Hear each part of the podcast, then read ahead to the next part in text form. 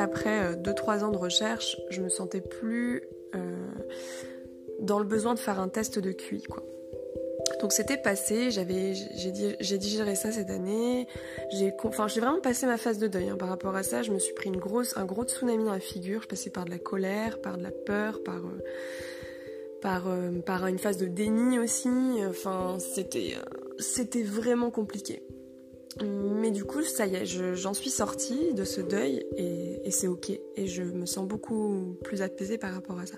Par contre, il me manquait un aspect que je n'arrivais pas à trouver. Euh, enfin, comment dire Que je, que je ne partageais pas avec, euh, avec mes amis euh, et ma famille aussi d'ailleurs, hypersensibles et au potentiel. Vraiment, il y a quelque chose chez moi qui est différent euh, enfin quelque chose, plusieurs euh, spécificités et du coup il fallait en tout cas à mon sens que je creuse un peu plus pour essayer de comprendre parce que ces spécificités c'était toutes mes difficultés en fait. Donc ça c'était vraiment important que je, que je fasse cette recherche.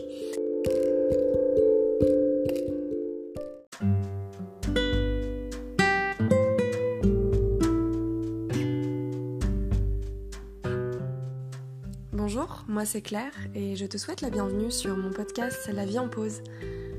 Tu trouveras ici mes témoignages et mes réflexions sur des thématiques variées telles que l'hypersensibilité, l'entrepreneuriat, la neurodiversité, la douance, le syndrome d'Asperger, etc., le développement personnel, la créativité.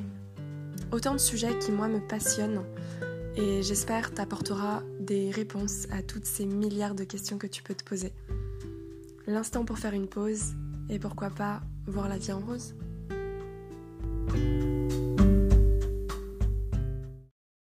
Salut à tous. Alors, comme promis sur euh, Instagram, j'ai proposé, je vous propose chaque mois des thématiques pour, euh, à aborder dans mes podcasts. Donc, quatre thématiques. Euh, et l'idée, c'est d'avoir une thématique par semaine à vous proposer donc soit dans mes podcasts d'ailleurs, soit sous forme de story, euh, soit sous, avec un post, un article. voilà, je, choisirai le format en fonction et puis ce sera pas avec une régularité euh, extrême comme je, je, ferai vraiment au feeling. Euh, donc voilà, mais dans l'idée en tout cas, c'est d'avoir à peu près quatre thématiques par mois et de pouvoir aborder ces sujets. Et du coup, Là, j'avais pensé, donc il y a eu euh, la thématique sur l'empathie émotionnelle que j'ai déjà abordée. Euh, ensuite, il y a eu la thématique sur les yeux et les émotions ou le regard de l'autre, même si je ne parle pas véritablement du regard de l'autre, mais j'en ai parlé euh, un peu dans le podcast sur l'image de soi, mais je pense que j'en ferai un, podcast à, lui tout seul par rapport au regard et au jugement aussi euh, des autres. du coup, aujourd'hui, je voulais aborder euh, les interactions sociales.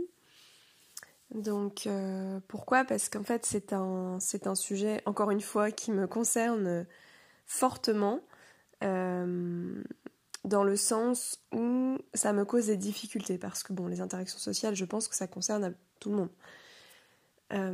mais alors, du coup, pourquoi?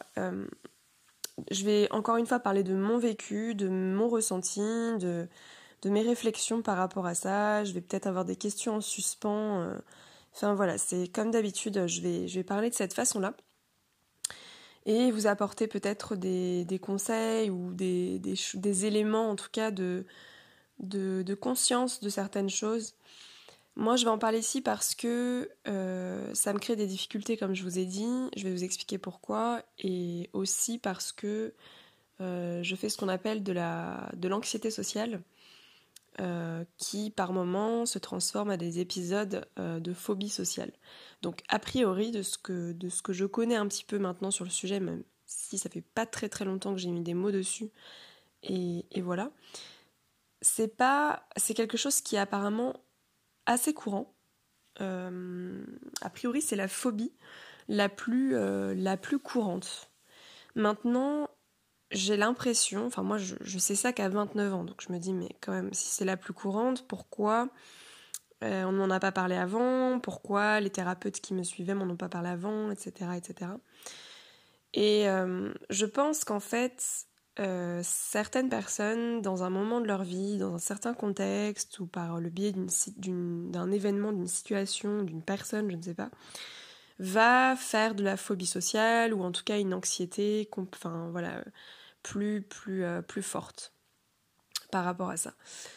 Mais il y a des personnes comme moi ou comme d'autres d'ailleurs qui font de l'anxiété sociale, mais depuis euh, de façon fréquente, de façon... Enfin moi c'est vraiment absolument tout le temps, pour tout, pour n'importe qui. C'est diffus, c'est très, euh, c'est très large. Et euh, je vous dis que des fois j'ai des épisodes phobiques parce que par moments l'intensité est tellement énorme par rapport à mon anxiété qui, qui, qui est quotidienne. Il y a des fois où c'est très compliqué et ça me, plonge vraiment dans une phobie. Euh, dans une phobie. Donc je vais essayer à peu près de vous expliquer, selon moi, la différence que je fais entre les deux par rapport à mon vécu. Mais après, je ne sais pas si c'est une, vérité. Il y a peut-être d'autres choses à, étudier là-dessus, mais je, vous expliquerai. Mais en tout cas, voilà, euh, ça me crée par moments une grosse phobie ou euh, même des épisodes de paranoïa. Et a priori, dans la phobie euh, sociale, c'est la plus courante, mais c'est. Euh, j'avais entendu ça d'un point de vue d'un thérapeute, d'un psychiatre, je crois. c'est la phobie la plus répandue. Par contre, c'est aussi la plus difficile dans le sens euh, où ça touche ben, à toutes les situations sociales en fait, donc à toutes les sphères. Et enfin c'est pas comme la phobie par exemple, enfin je vais, je ne sais pas, euh, le vertige ou euh, l'agoraphobie ou des choses comme ça, la claustrophobie en fait c'est lié à une situation très particulière. Donc, quand on est agoraphobe, évidemment, on évite la foule, des choses comme ça. Enfin, j'imagine que c'est des comportements euh, que l'on que l'on a.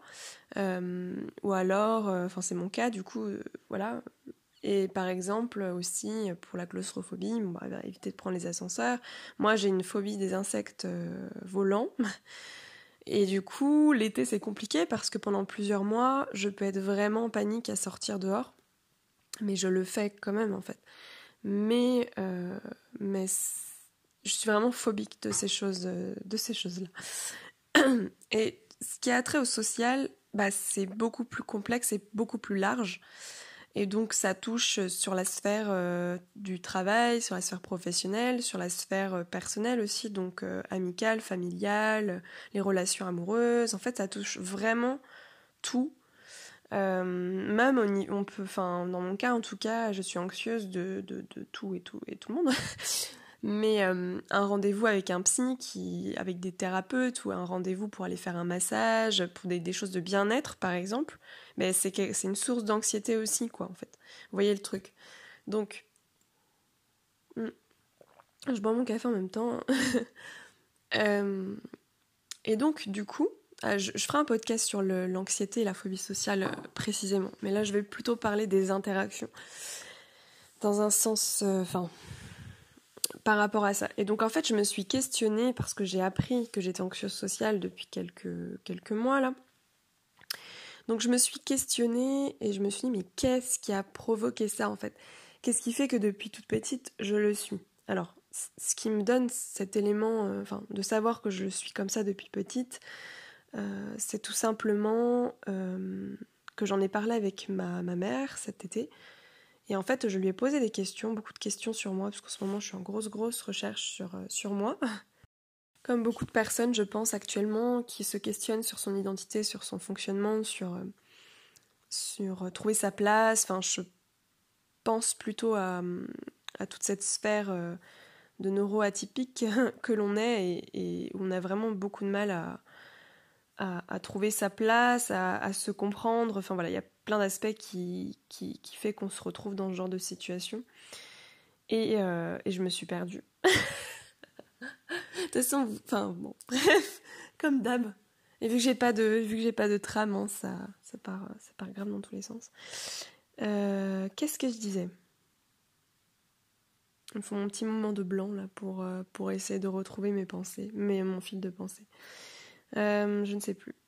Je ne sais plus. Je ne sais plus, je ne sais plus. Ah oui, ma mère.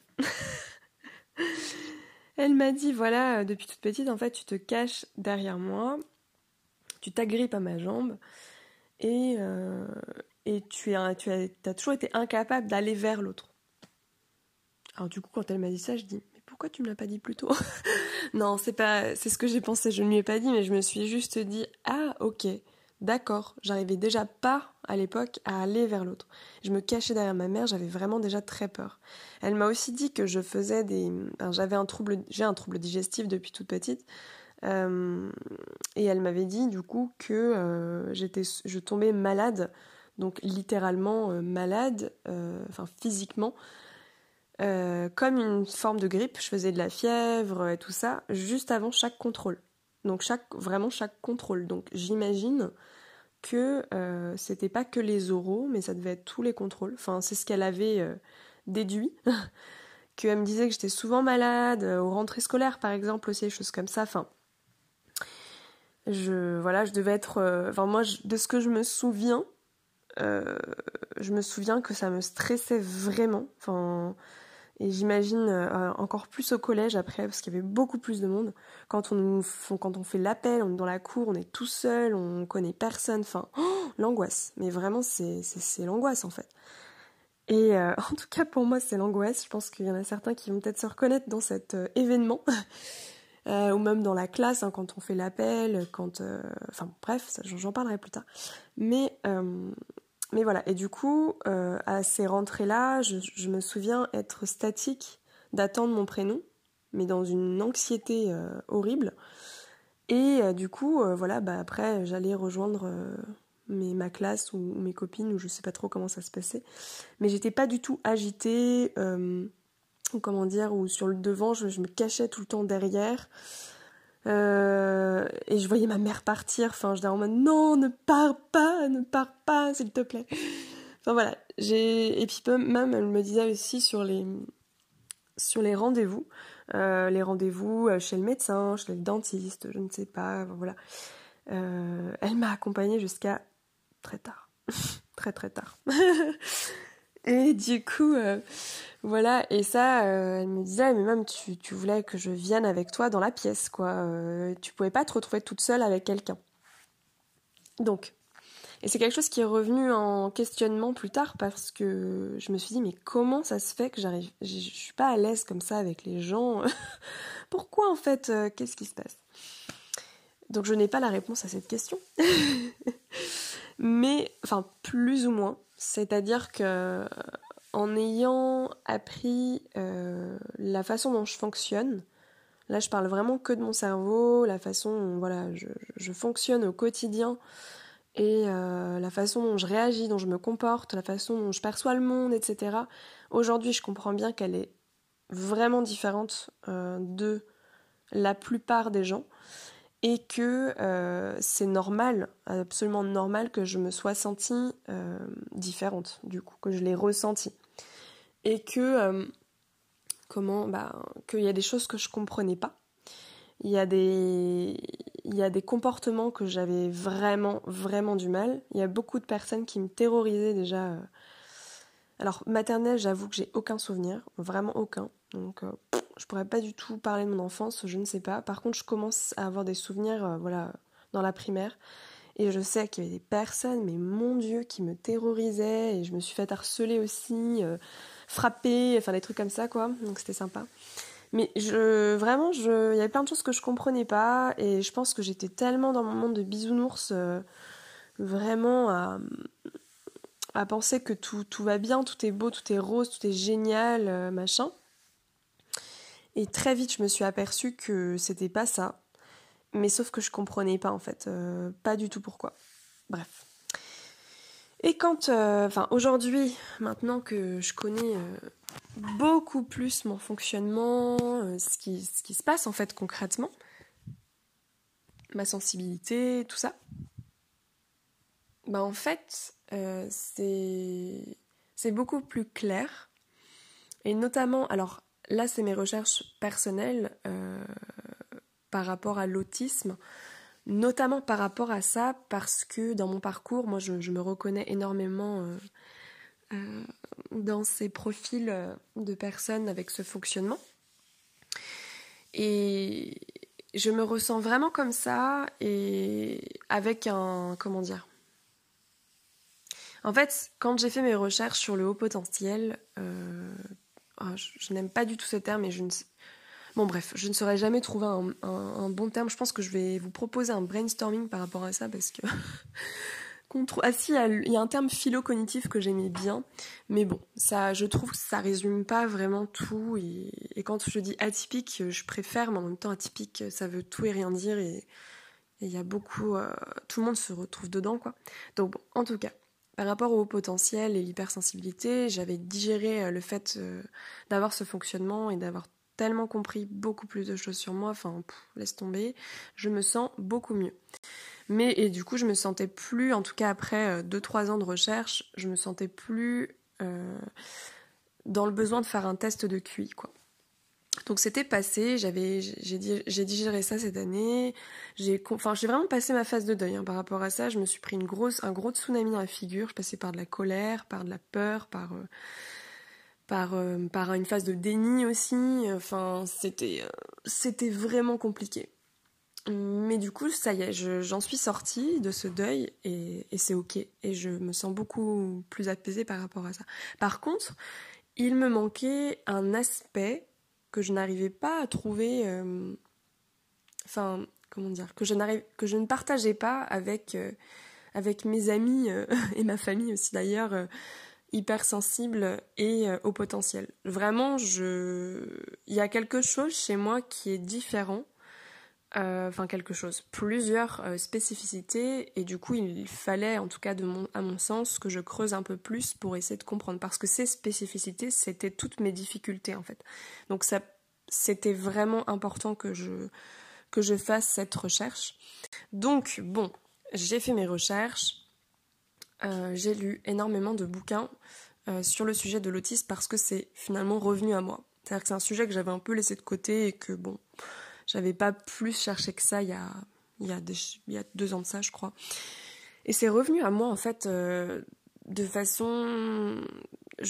Enfin, j'ai commencé à rencontrer des personnes. En fait, je discutais avec des personnes et je m'apercevais qu'elles étaient au potentiel, des femmes au potentiel. Euh, avec un trouble du spectre autistique, euh, je me, enfin bref, vous voyez le truc. J'ai commencé à avoir ça, à, vouloir me guérir de mon anxiété et du coup, je suis par hasard, alors que j'avais franchement pas du tout fait de recherche là-dessus. Une, tombée sur une psy spécialiste de l'anxiété et en fait elle m'explique qu'elle est spécialiste de l'autisme Asperger. Et là je dis non mais c'est une blague. et c'est elle qui m'a dirigée du coup par la suite par rapport à ce que je lui ai expliqué euh, vers des, spécialistes qui proposent des diagnostics euh, et euh, qui, voilà, qui peuvent m'accompagner derrière. Enfin bref, vous avez compris le truc le processus. Et du coup, voilà, j'ai commencé à, lire, à, écouter des, à regarder des vidéos de façon ultra boulimique. Hein, je vais pas vous le cacher. Moi, quand je suis sur un truc, euh, je reste dessus, mais pendant des jours où je ne mange que ça. je m'informe, j'apprends et je creuse, mais de façon très intense. Et du coup, voilà, j'ai fait tout ça. Ça a duré quelques. Enfin, cette intensité a duré quand même plusieurs jours. Et après, est resté pendant plusieurs mois où là, j'ai acheté je sais pas combien de bouquins, où j'ai lu tous les jours euh, et où j'en parlais absolument tout le temps, partout, euh, de, à tout le monde. Enfin, en tout cas, quand j'étais dans des interactions. Bref, donc je vais essayer de raccourcir parce que je sens que là, ça y est, je pars loin dans ce sujet parce que je l'adore tellement que du coup, voilà. Je peux faire un gros monologue de je sais pas combien d'heures dessus. On va rester focus sur... Euh, heureusement quand même que j'ai une thématique parce que sinon, mon dieu. Donc je vais rester focus sur les interactions sociales, mais c'était pour vous montrer un peu le, cheminement. Et donc, étant donné que dans l'autisme, du coup, c'est beaucoup de difficultés, euh, en tout cas dans les caractéristiques, notamment sur les, interactions sociales. On parle de la communication sociale, donc communication et interaction sociale. du coup, quand euh, j'ai lu toutes ces choses, etc., etc., évidemment, je me suis reconnue à fond et je me suis dit non mais mais c'est ça en fait. Mais c'est ce truc, vraiment, euh, qui me cause euh, énormément d'anxiété dans les, relations, dans les, interactions. Donc voilà, donc je fais un peu le, lien entre tout ça. Mais donc qu'est-ce qui se passe? En fait, euh, pour ma part, j'ai des difficultés à comprendre, mais j'en ai déjà parlé dans des podcasts précédents, mais je vais un peu réexpliquer, mais j'ai des difficultés à comprendre le second degré, l'ironie, enfin tout ce qui est second degré, donc sarcasme, je sais pas moi, des, bah, de l'humour, comment je pourrais expliquer aussi, la moquerie, la taquinerie, etc. En plus, j'arrive même pas à faire la différence, enfin bref. Donc tout ce, groupement de choses qui euh, que je n'arrive pas à avoir accès en fait, c'est-à-dire euh, sauf si vraiment c'est quelque chose qui se répète, que j'ai entendu, que j'ai déjà entendu, que j'ai mémorisé, mais c'est pas quelque chose que déjà moi je pourrais réussir à faire naturellement. Ça me demanderait de la réflexion. Euh, et c'est pas quelque chose que comment expliquer euh, dont j'ai accès directement. C'est-à-dire, donc, du coup, je vais pas forcément comprendre. Et donc, je vais pas forcément rire aux blagues. Enfin, je ris pas aux blagues, du coup, ou je fais semblant. j'ai souvent fait semblant. Parce que vraiment, ça me. J'ai pas compris. J'ai pas compris le sens, ou j'ai pas compris. Euh, j'ai pas compris. Et en fait, on m'a dit depuis toute petite, tu prends tout au pied de la lettre, tu es très euh, oh là c'est bon et tout, t'es trop premier degré, oh t'es susceptible, etc. Et en fait, je suis restée sur l'attribution, le, euh, enfin sur le fait que je sois susceptible. Moi, je suis vraiment restée là-dessus en me disant, bah, ben ok, ouais, je suis susceptible, mais bon, c'est comme ça quoi. Je dis, mais je comprends pas comment les autres ils, réagissent par rapport à ça. Bon, bah c'est ma façon de réagir. Voilà, je suis très susceptible. Ok. Mais je sentais que c'était quelque chose qui dérangeait. Enfin, je veux dire, ma susceptibilité était pas du tout appréciée quoi en fait. Et on me le balançait comme un, voilà, oh, t'es susceptible, c'est bon, quoi, tu saoules, quoi, en fait. Donc j'étais en mode, ok, bon. Et j'ai compris un peu plus tard que, déjà, ce n'est pas que ma perception, c'est-à-dire que cette susceptibilité, finalement, ce sont les personnes qui rejetaient euh, cette euh, chose de moi en me disant, t'as pas compris, euh, enfin voilà, ils s'arrêtent là, quoi, en fait. Et ils vont pas chercher à, à comprendre et ils vont prendre les choses personnellement le fait que je sois susceptible, c'est comme si ça les renvoyait à quelque chose de très personnel. Et du coup, ils se vexent eux-mêmes au final. Enfin, c'est un peu bizarre et, je me suis rendu compte de ça. Et du coup, bah, moi, ça m'a permis de déculpabiliser, de me dire que quand on me dit ça, bah, je vais plus le prendre mal en fait. Du coup, c'est, je vais plutôt le, me dire, ben, c'est un problème de lui à lui quoi. Mais du coup, je me suis quand même questionnée sur d'où vient cette susceptibilité. Et euh, effectivement, j'ai une pensée littérale. Donc en fait, Bon, je pensais que tout était comme ça, hein, comme d'hab, on pense que on pense souvent que les autres euh, sont comme nous. Enfin, c'est vraiment ce que je pensais. Et finalement, euh, voilà, j'ai une pensée littérale qui fait ce qui fait que même tout ce qui est métaphore, euh, je sais pas, bah, enfin, certaines figures de style. Encore une fois, si si j'ai déjà entendu l'expression, c'est quelque chose que je peux redire ou c'est quelque chose que je peux comprendre mais à, je sais pas, 80% aujourd'hui du temps, euh, je, euh, je ne comprends pas. En fait, vraiment, ce qui se passe, c'est quand on me dit quelque chose, une, figure de style, une expression, je sais pas, une métaphore. Alors surtout une métaphore. Métaphore, c'est quand quelqu'un m'explique un truc, mais c'est ultra abstrait, je comprends rien, quoi. Je dis, mais il veut en venir où? Pourquoi il me parle de grenouille et de je sais pas quoi? Enfin, je vous dis une bêtise, mais je... Vraiment, c'est... Heureusement que... Enfin, heureusement si on me dit une métaphore et que derrière on n'explique pas concrètement ce que ça veut dire, donc en fait la métaphore finalement elle sert pas à grand chose pour moi, ben je comprends pas. Et, euh, et en fait ce qui se passe c'est quand on me dit, euh, depuis toute petite, voilà, on me, je, dis, je dis une bêtise, je pense que vous allez vous reconnaître tous là-dedans, mais c'est vraiment pour vous illustrer le truc. Bah donne ta langue au chat. Bah moi j'ai une image en fait qui, qui me vient et je ne comprends pas euh, le sens de ça en fait. Ce que je vois c'est l'image donne ta langue au chat, mais et du coup c'est de comprendre mais pourquoi je dois donner ma langue? Ah dégueulasse au chat. Et moi en plus je, visualisais le petit biscuit et la langue de chat. Enfin bref. du coup euh, je comprenais pas. Euh, des choses comme ça par exemple, mais voilà. Donc bon ça euh, étant donné que beaucoup utilisent le second degré ou les figures de style, etc. dans leur langage, même par écrit, ben c'est compliqué en fait dans les interactions pour comprendre. Et je me suis sentie très souvent bête et très souvent, euh, ben, dans l'incompréhension des autres et de me dire pourquoi tout le monde a compris et pas moi. et ça, c'est un peu bizarre. Et alors, je sais pas pour. Enfin, dans mon cas, en tout cas, la façon dont je réagissais, c'est que je disais rien. Donc, je faisais semblant. Je me cachais, en fait. Donc, ça se voyait pas que je comprenais pas, je pense pas. Euh, sauf si on posait la question directement, là, c'était horrible. Euh, voilà, et sinon par rapport bah, au, second degré et tout ça, machin, euh, bah, du coup c'est par rapport à l'humour, mais aussi alors tout ce qui est lié à la moquerie, à la taquinerie, parce que la moquerie et la taquinerie, j'ai compris aujourd'hui ce que, enfin, un peu plus la différence, mais ça n'empêche que je n'arrive pas à l'appliquer. J'ai saisi la différence maintenant, alors qu'avant, moi je mettais ça dans le même, euh, le même bain. Mais le truc, c'est que c'est pas pour autant que j'arrive à l'appliquer et à comprendre aujourd'hui euh, la nuance euh, concrètement en fait. Bon, je vous explique, c'est que quand quelqu'un me taquine, donc on va dire que maintenant que j'ai compris ce que c'était, bah du coup, les gens qui me taquinent, ce sont quoi? Ce sont mes amis, mais je sais pas, ma famille, enfin des gens proches qui vont me taquiner, ou ça peut être dans le travail aussi, j'ai été, on m'a taquiné. Et à chaque taquinerie, je le prends extrêmement mal. Pourquoi? Parce que je n'ai pas la notion de la taquinerie. Donc en fait, pour moi, je le prends au sens qui me le dit. Donc ça, il faut être vachement aiguisé par rapport à ça parce qu'il faut comprendre euh, le contexte, je pense, euh, la personne aussi je crois qu'il y a plusieurs choses à, prendre en compte. Bah, la personne, le contexte et l'intonation, la, prosodie, c'est-à-dire la personne, comment elle, peut euh, dire les choses. Et euh, tout le monde, apparemment, euh, de façon intuitive, va comprendre que c'est une blague, enfin, ou c'est une taquinerie. On va pas le prendre mal. Mais moi, je, vraiment, je, je perçois pas. Et encore, et encore aujourd'hui, hein, bien entendu. Donc en fait, je le perçois comme une moquerie.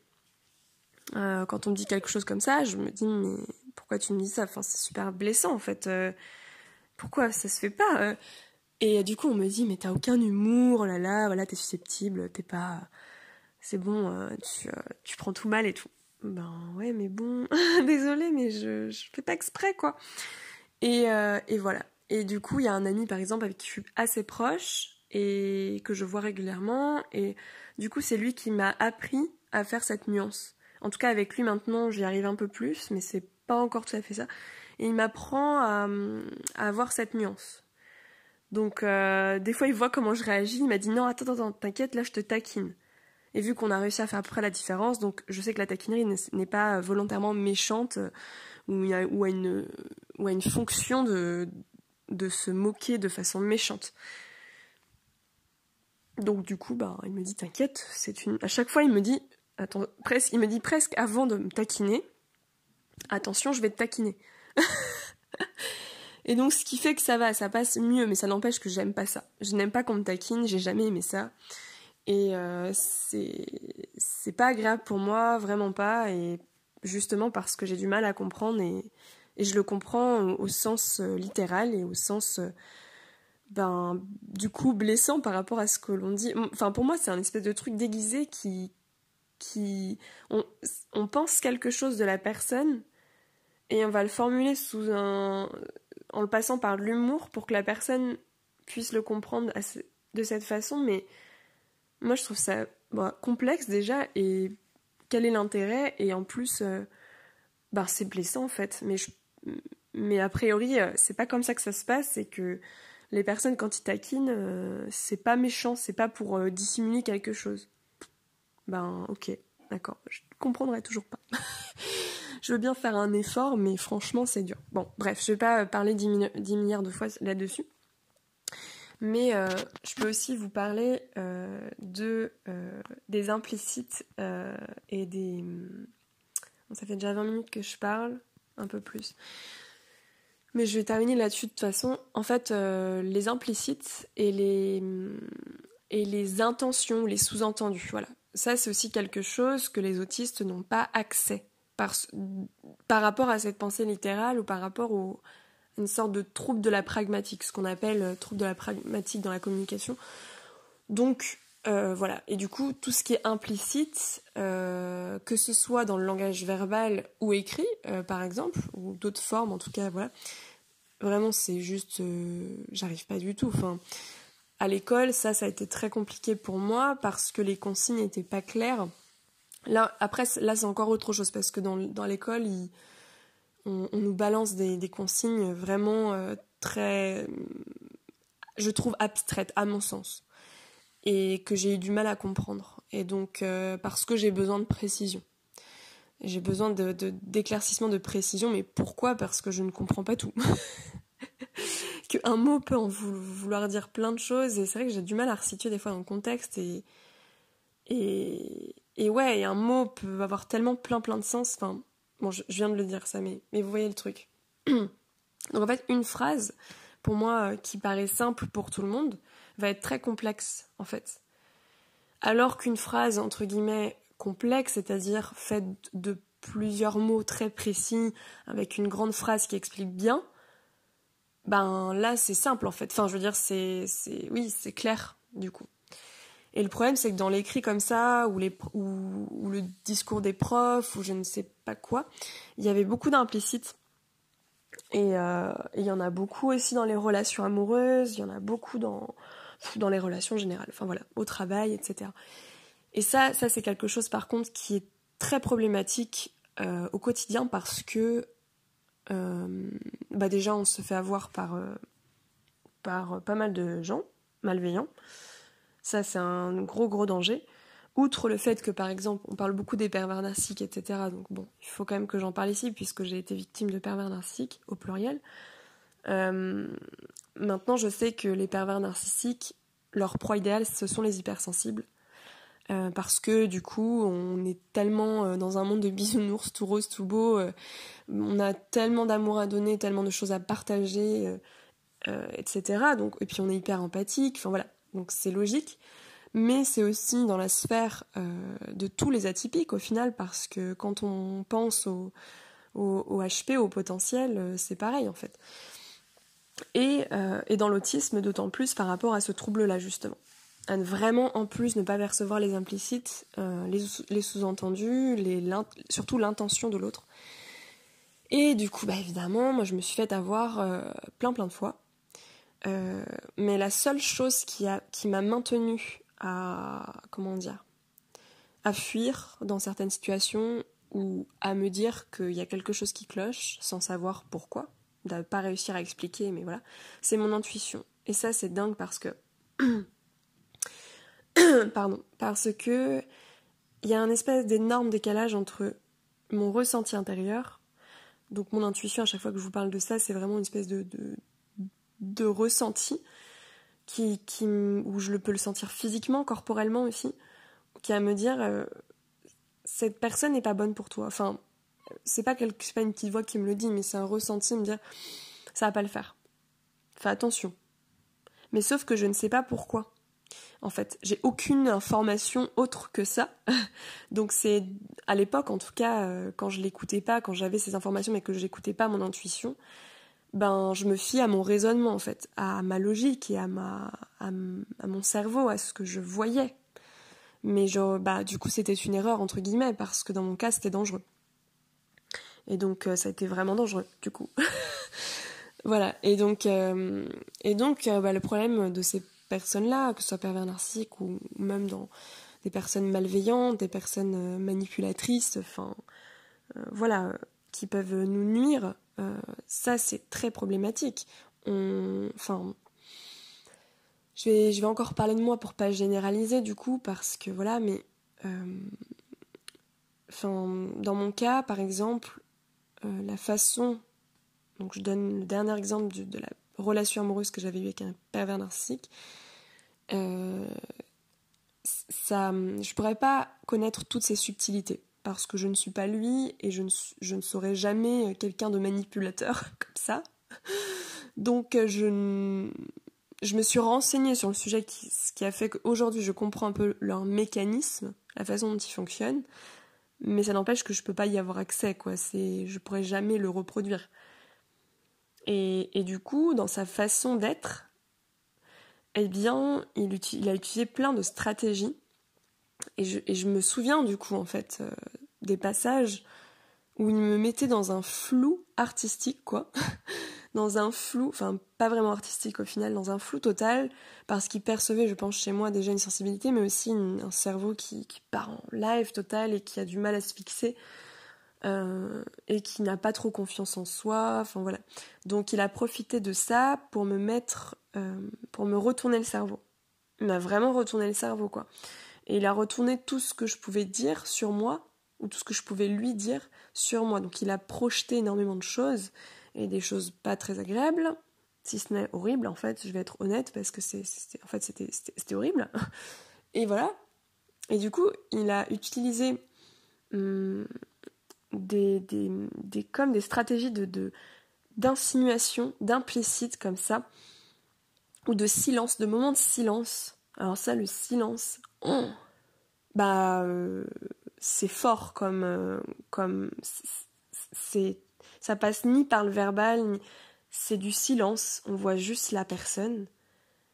Et moi, j'étais tellement mal à l'aise en fait, je me sentais complètement euh, dans la justification et je pense que c'était son but. Donc il était très très fort. Hein. Je ne vais pas lui enlever ça parce qu'il était vraiment très très fort, très très doué là-dedans. C'est son point fort. et, euh, et, voilà. Et en fait, euh, donc ça c'est dangereux. dangereux dans le sens où on peut vraiment être avoir la tête retournée parce qu'on fait, on fait confiance à la personne, parce que parce qu'il va hum, comment dire un peu, j'ai l'impression des fois que c'est un peu une espèce de lobotomisation. Euh, on va reprogrammer notre, euh, notre cerveau. Et moi, c'est vraiment ce qui s'est passé. Et trois ans après, je me retrouve encore avec des séquelles euh, psychologiques. Je sais pas comment vous expliquer. Enfin, ils nous mettent des choses dans la tête, ils nous font croire des choses, ils nous mettent des croyances, ils nous reprogramment en fait.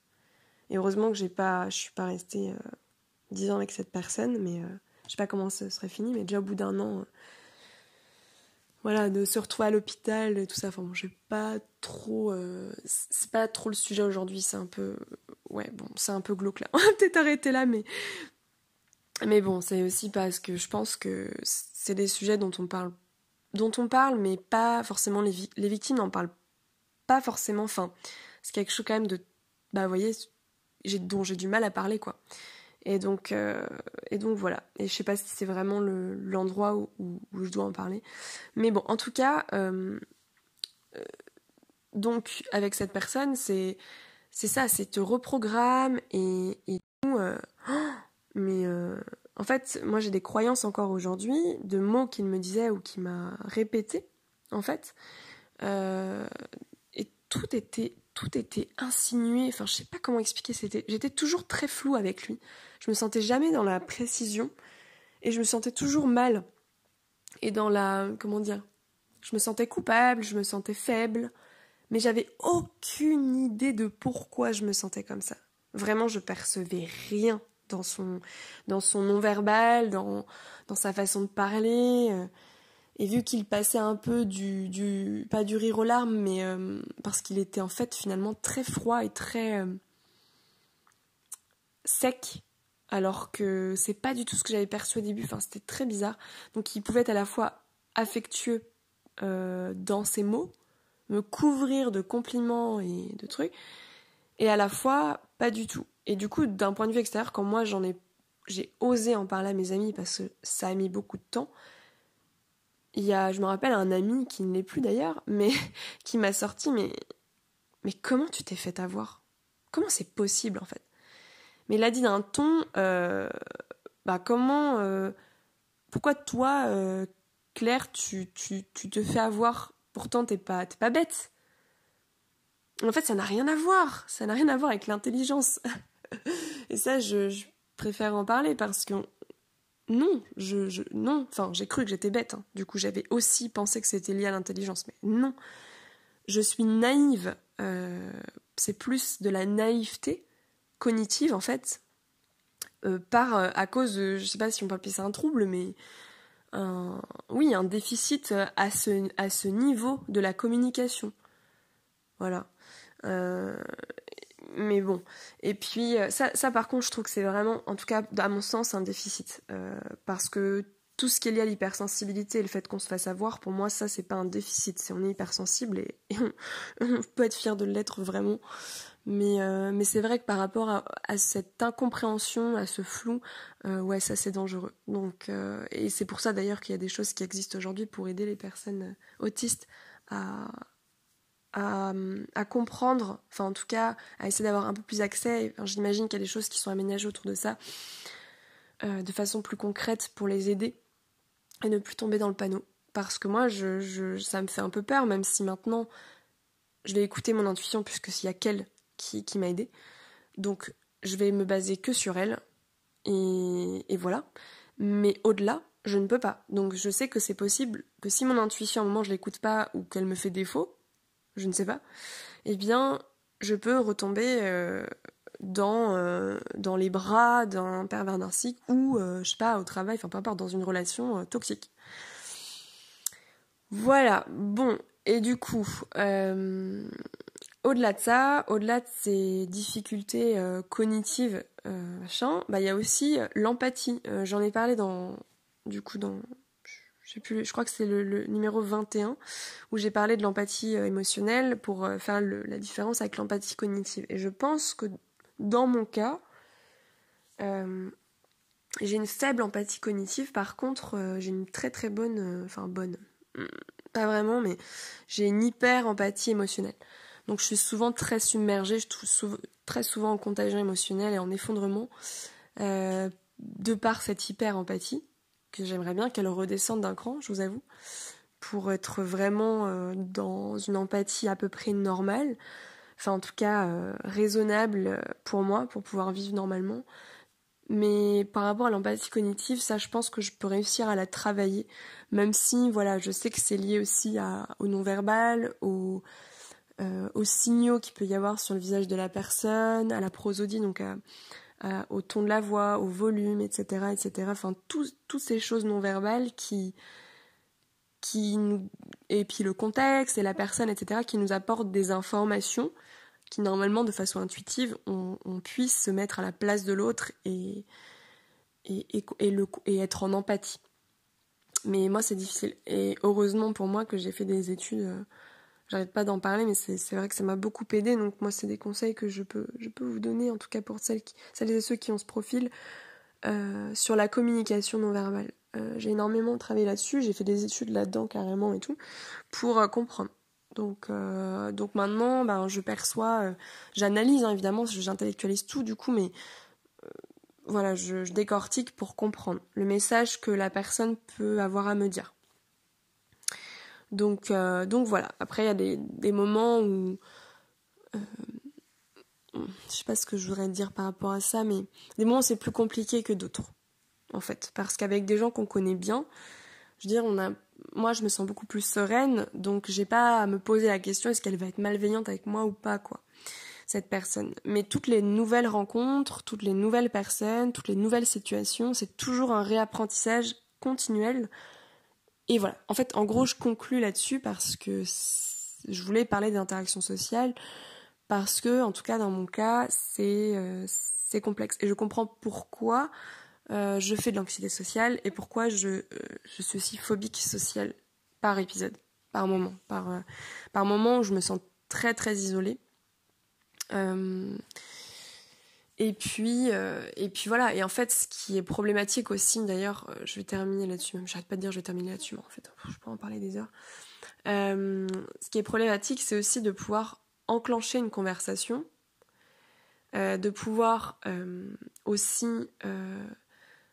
ben, suivre une conversation et terminer une conversation. Vous voyez un peu le truc? Ben, En gros, faire, la conversation, quoi. Enfin, du début jusqu'à la fin.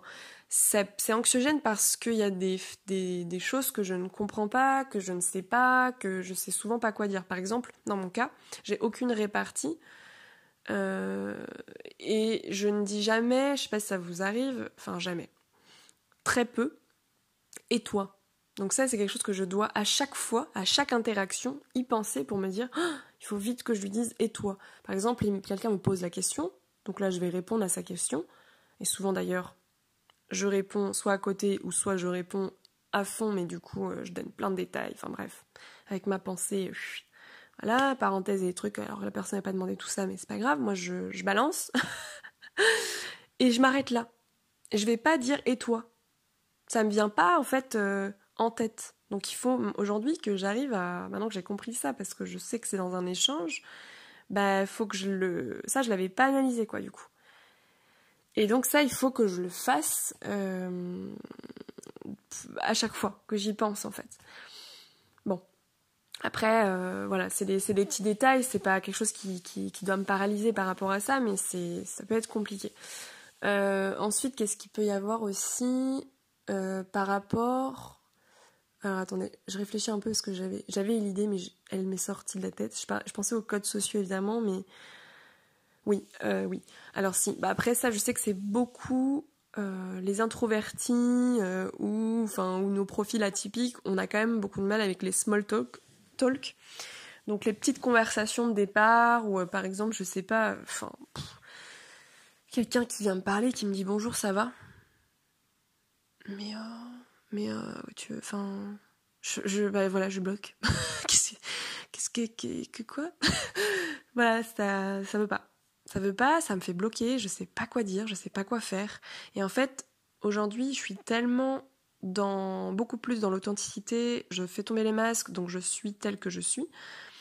J'essaye en tout cas, et, et du coup, là, vraiment, je me, je me rends compte à quel point c'est difficile ça. Parce qu'avant, bah, je rentrais dans le truc, donc on me disait, voilà, euh, bonjour, ça va euh. Donc je disais, oui, et toi? Euh, Après, je sais pas quoi dire. Donc, bah, tu fais quoi de beau? Ou des trucs. Non, mais... Qu'est-ce que tu fais dans la vie? Enfin, vous voyez les, questions, en fait, qui... qui... J'ai compris l'utilité aujourd'hui. J'étais faire des recherches là-dessus pour me dire, mais pourquoi? Et en fait, voilà, j'ai compris l'utilité de ces small talk pour pouvoir vraiment commencer, démarrer des discussions et tout ça. Sauf que moi, c'est pas du tout comme ça que je le avec enfin que je ça me rend pas plus à l'aise en fait. Apparemment c'est pour vraiment créer le lien de départ et pour que la personne les personnes se sentent un peu plus à l'aise etc enfin ça privoise quoi. Mais moi ça me c'est encore pire. C'est c'est vraiment ce sont des questions justement qui m'angoissent. Parce que je ne sais pas y répondre. Je sais je sais pas du tout euh, qu'est-ce qu'ils attendent de ça. Des fois c'est très vague. Donc j'essaie de me faire des scripts pour euh, leur dire ce que je fais en ce moment dans la vie. Mais c'est tellement vaste. Enfin Enfin bref, vous voyez le truc. Donc souvent dans mes conversations, moi je vais tout de suite à l'essentiel euh, et mes conversations, mes échanges en général sont très liés, enfin sont très profonds déjà, ça c'est clair. Hein. moi je ne, si je ne pouvais vivre qu'avec des relations profondes, ça m'irait totalement. Donc très profondes et aussi très euh, informationnelles, je dirais en fait. Donc ça peut paraître très très pragmatique ou très, je sais pas comment expliquer, mais c'est des échanges pour moi d'informations utiles. Euh, euh, ça veut pas dire qu'on peut pas partager d'émotions, au contraire, euh, ça fait partie des choses que j'adore partager. Donc justement, d'ailleurs, j'adore qu'on me parle de des ressentis des personnes. Bah, qu'est-ce que tu ressens en fait? Qu'est-ce que tu aimes dans la vie, dans le sens qu'est-ce qui te fait vibrer? Qu'est-ce que, enfin voilà, toutes ces questions, elles viennent en fait au fur et à mesure et c'est pas des trucs qu'on va poser de façon globale au début. Voilà, bon bref, je sais pas si je suis claire dans ce que je dis, mais relation profonde, relation, euh, relation intellectuelle aussi, émotionnelle, ça c'est vraiment ce que je recherche dans les échanges. Et tout le reste me, me, dépasse. Et d'ailleurs, la plupart de mes amis ou ma famille, euh, suivant la relation que je peux avoir avec eux, mais en tout cas, euh, c'est toujours la même conclusion. C'est à chaque fois qu'on va parler avec Claire, toujours très profond. Euh, on va loin, en fait, on creuse. Et, et là, je me dis, bah oui, en fait, enfin, bon, moi, c'est ma normalité, donc ça paraît normal. Mais pour eux, j'imagine, ça va être bizarre parce que ils ont peut-être qu'une ou deux personnes dans leur entourage, je sais pas, qui, avec qui ils ont ce genre de discussion. Et étant donné que moi, c'est toujours comme ça, bah j'ai cette discussion avec tout le monde. Donc c'est, je me fais pas cette réflexion, quoi j'ai, je pense, très vite compris que les petites relations euh, futiles euh, ou euh, superficielles ou et je vais et je vais même vous expliquer aller plus loin, c'est que dans ma famille, euh, je vais pas citer parce que voilà, mais il y a une partie de ma famille quand j'y suis, famille très proche, quand j'y suis, bah ce sont depuis, le, depuis, depuis mes 29 ans que je suis euh, dans cette famille, euh, sont des conversations superficielles. Donc basées sur des. Sur des. Euh, par exemple, du commérage, quoi. Ou sur la vie des autres. ou sur les faits d'actualité. Ou sur des faits divers. Ou sur des tendances. Ou sur la mode. Ou sur des mais euh, oh là là, mais mon dieu, mais je m'en fous en fait. Parle-moi de toi, parle-moi d'un sujet où on peut creuser, enfin voilà. Et ça, c'est gênant en fait. Euh. Et puis bah, les questions qui reviennent toujours, c'est bah Claire, euh, comment ça se passe pour toi en ce moment? Ça va Enfin c'est non, c'est pas pas vraiment ce genre de questions, c'est genre enfin si Claire, comment ça se passe pour toi en ce moment Mais genre ça va au travail Voilà, enfin et on m'a jamais posé de questions genre qu'est-ce que t'aimes faire? C'est quoi tes passions? Vas-y, euh, explique-moi. Euh. Bon, s'ils me disent, hein, explique-moi ton intérêt du moment, bon courage, hein, je refais un monologue. Et dans tous les cas, je parle que de ça, donc. Euh. ah la vache, ça donne trop envie de me connaître, quoi. Non, mais franchement, voilà, bon. C'est pour vous dire, les interactions sociales, ça peut être complexe dans le sens où, voilà, j'ai du mal à trouver des personnes qui soient comme moi et c'est vrai que je peux avoir un, un côté euh, où euh, soit je parle pas, parce que justement je suis dans une situation de groupe ou une situation où voilà ça me parle pas et je sais pas du tout quand interagir, comment, quoi faire. Donc je parle pas, je suis bloquée de toute façon.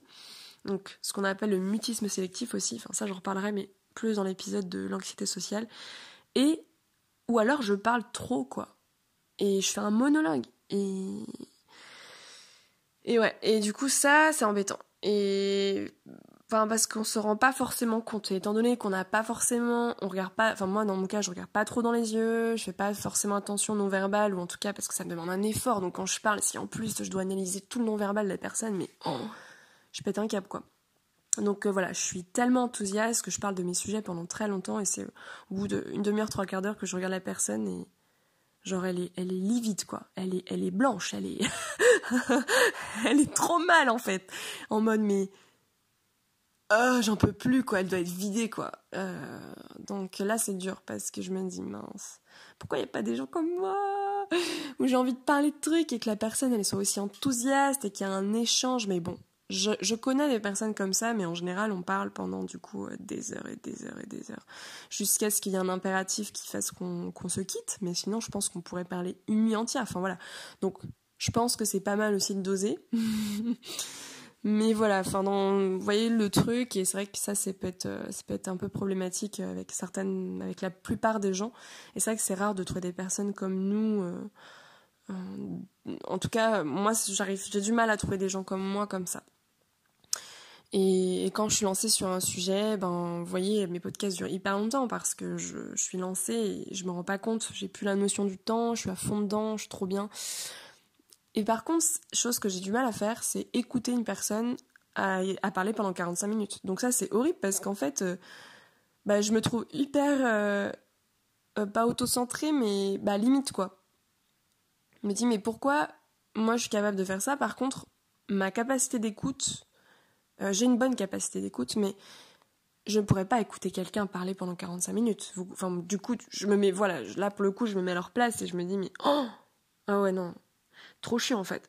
Donc c'est pour ça que j'essaie de travailler moi là-dessus, mais bon, c'est pas évident. C'est vraiment pas évident parce que je suis vraiment tiraillée hein, entre ça et ça. Voilà, bon, je vais arrêter là parce que je sais pas, ça va faire genre 40, 50 minutes, je sais pas trop. Ouais, au moins 50 minutes. Donc je vous laisse et j'espère que ça vous a plu. N'hésitez pas à et voilà, du coup, bah, n'hésitez pas à, si vous le souhaitez, en tout cas, vraiment que si vous le souhaitez, à partager euh, ces podcasts, en tout cas, ou un épisode qui vous parle ou qui parlera à quelqu'un d'autre pour pouvoir euh, ben, faire en sorte que d'autres personnes puissent y avoir accès et écouter euh, mes monologues. non, mais vous voyez le truc, quoi. Parce que si, en tout cas vous, euh, ça vous parle, ça vous aide, j'imagine que ça peut aider d'autres personnes. Donc euh, voilà, n'hésitez pas, vraiment pas à le partager. Euh, c'est vraiment, enfin, c'est du contenu gratuit, il faut en profiter. Je pense, à mon sens, moi, c'est genre, je profite à fond de regarder des vidéos et des, des audios comme ça. Après, je sais que par contre, par rapport à la plateforme, au truc de podcast, c'est pas mal foutu, je trouve que c'est mieux que d'autres plateformes où du coup là on est noyé, euh, bah, genre les réseaux sociaux on est noyé dans la, dans la masse et c'est très dur de, se faire voir et les gens ne peuvent pas voir notre contenu en fait. Et euh, ça c'est énervant, mais dans le podcast c'est assez bien fait. Donc euh, je vais continuer de mon côté comme ça. Par contre vous ce que vous pouvez faire de votre côté c'est vous abonner. je sais que le fait de s'abonner, et je crois que je sais pas sur quelle plateforme, je crois que c'est sur Apple Podcast ou euh, d'autres trucs, on peut mettre euh, des étoiles. Donc euh, si vous mettez 5 étoiles, ça fait remonter le truc. Qu'est-ce qu'on m'a appris aussi? Les commentaires, trucs comme ça. Donc voilà, du coup, bah vraiment que si vous, vous le souhaitez, que le, podcast vous intéresse et que vous pensez qu'il peut intéresser d'autres personnes, bah voilà, c'est c'est la seule chose que vous, à votre échelle, pouvez faire. Et moi, la seule chose que je peux faire, c'est mettre des bons hashtags, des bons trucs pour que, les gens puissent y avoir accès. quoi. Voilà Bon, je vous dis à bientôt sur Instagram aussi, parce que là-bas, je poste plein de trucs. Et je fais plein de stories, des posts, des, partages aussi de comptes. Enfin, voilà, il y, a un peu de tout. Et je parle de tous ces sujets et j'approfondis un peu plus certains trucs. Donc voilà, du coup, bah, je vous dis à très très bientôt. Et merci en tout cas de m'écouter et de faire vivre euh, ce podcast et tout ça. Enfin, je suis trop contente. Enfin, vivre dans le sens. Euh, ouais, de le dynamiser en fait, euh, parce que ben voilà. Mais c'est trop bien. Et donc, merci beaucoup. À bientôt!